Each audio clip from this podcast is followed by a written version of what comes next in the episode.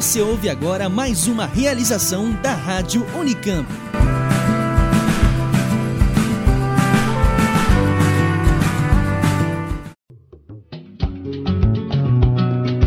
O merienda é o seu alimento quinzenal que passeia pela história, língua e artes hispânicas.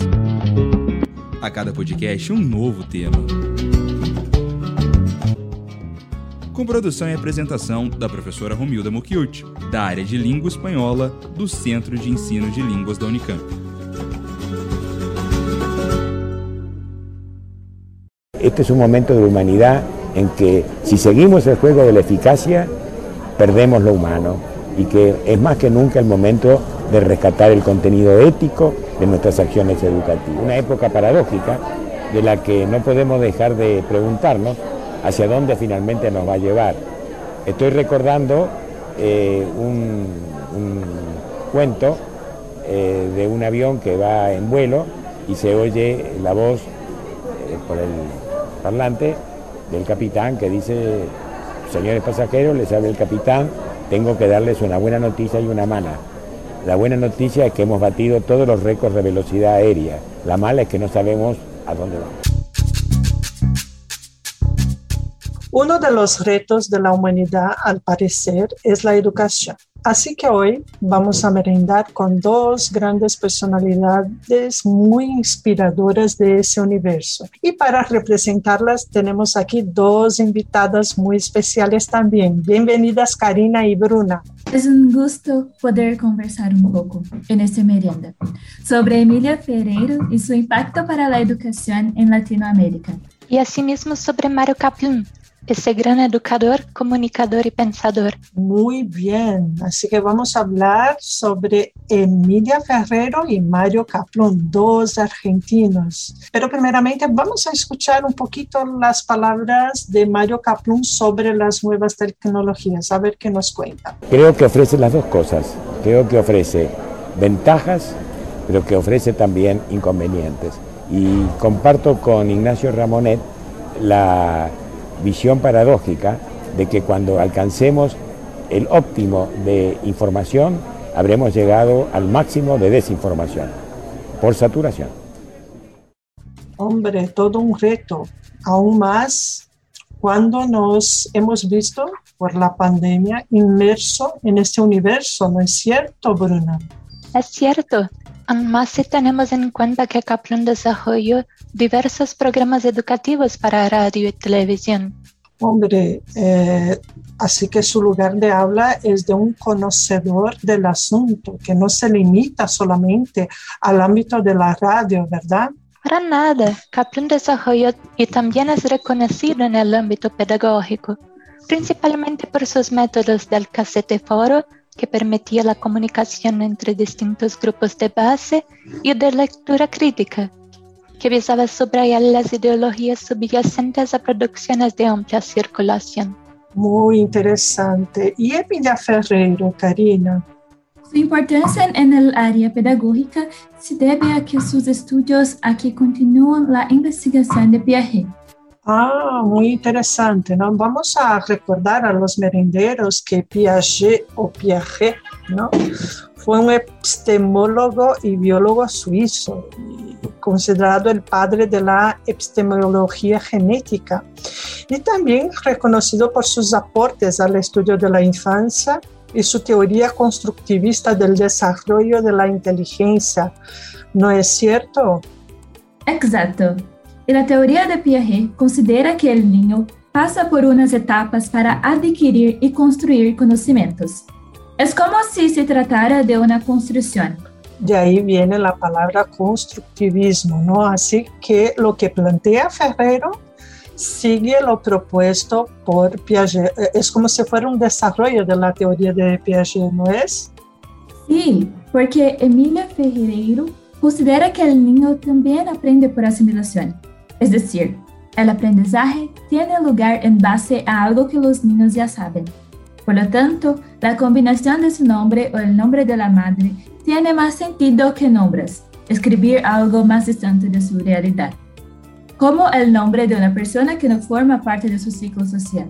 Eh, por supuesto, ¿no? Y en ese ámbito parece también que Kaplun optó por seguir una tradición más latinoamericana que francesa, ¿verdad, Bruno? Así es, pues fue un gran adepto de la teología de la liberación. Muy bien, pero la teología de la liberación es católica, ¿no? Y él era judío, ¿o me equivoco, Bruna?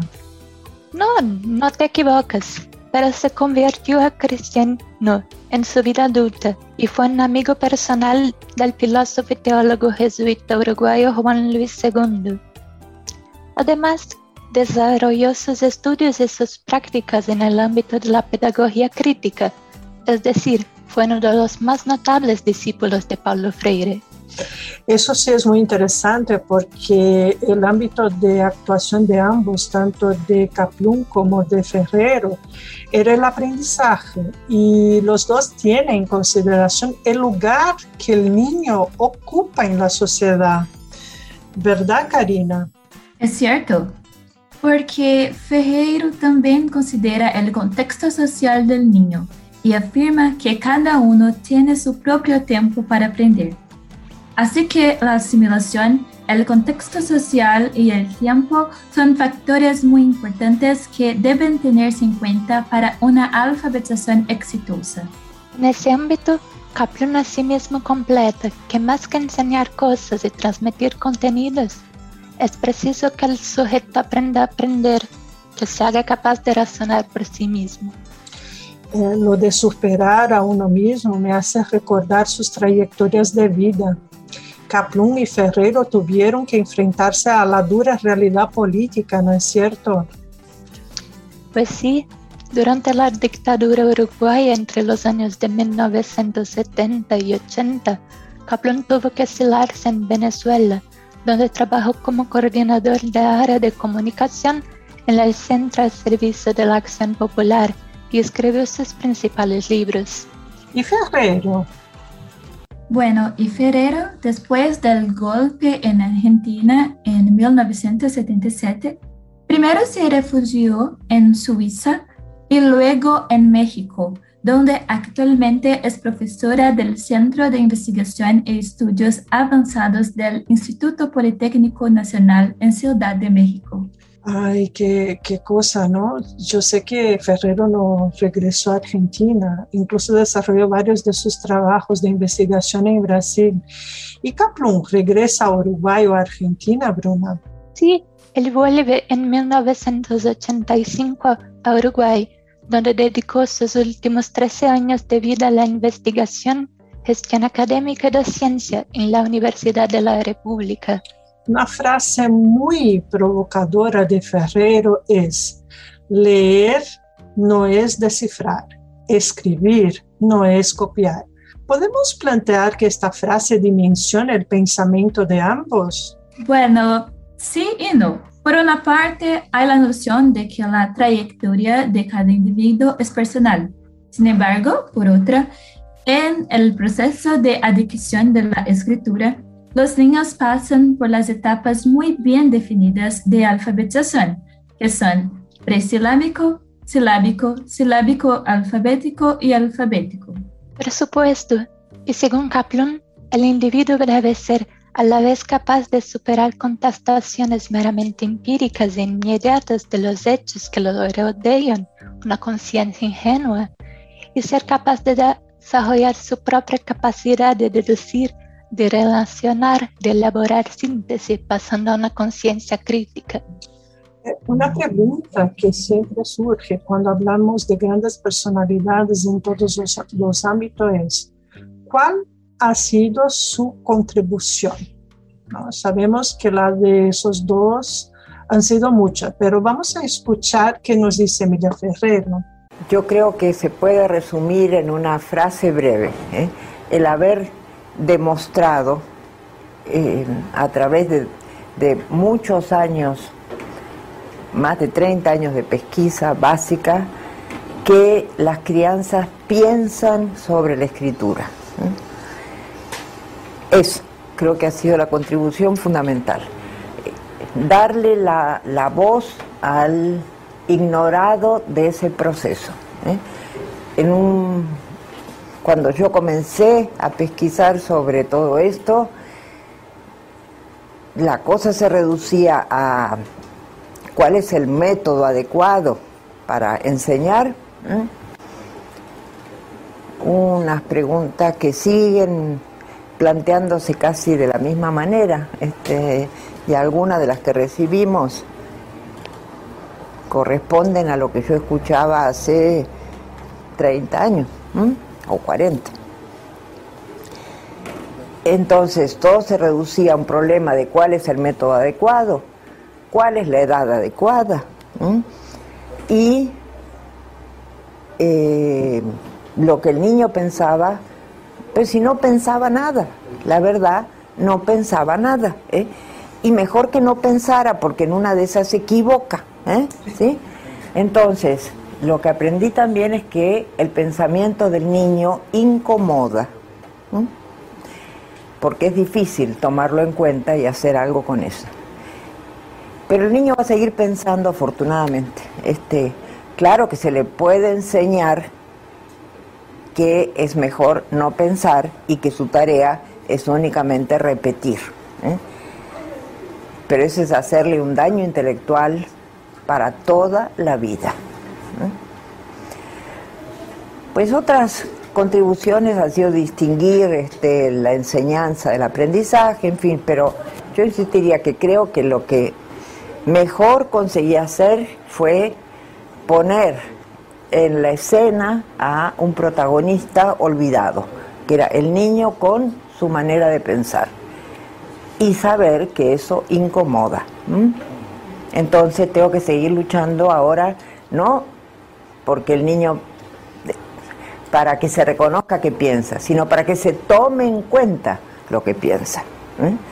Muy aclarador y enfática su posición y nos hace recordar el modelo de comunicación de Kaplun, ¿no es cierto, Bruna?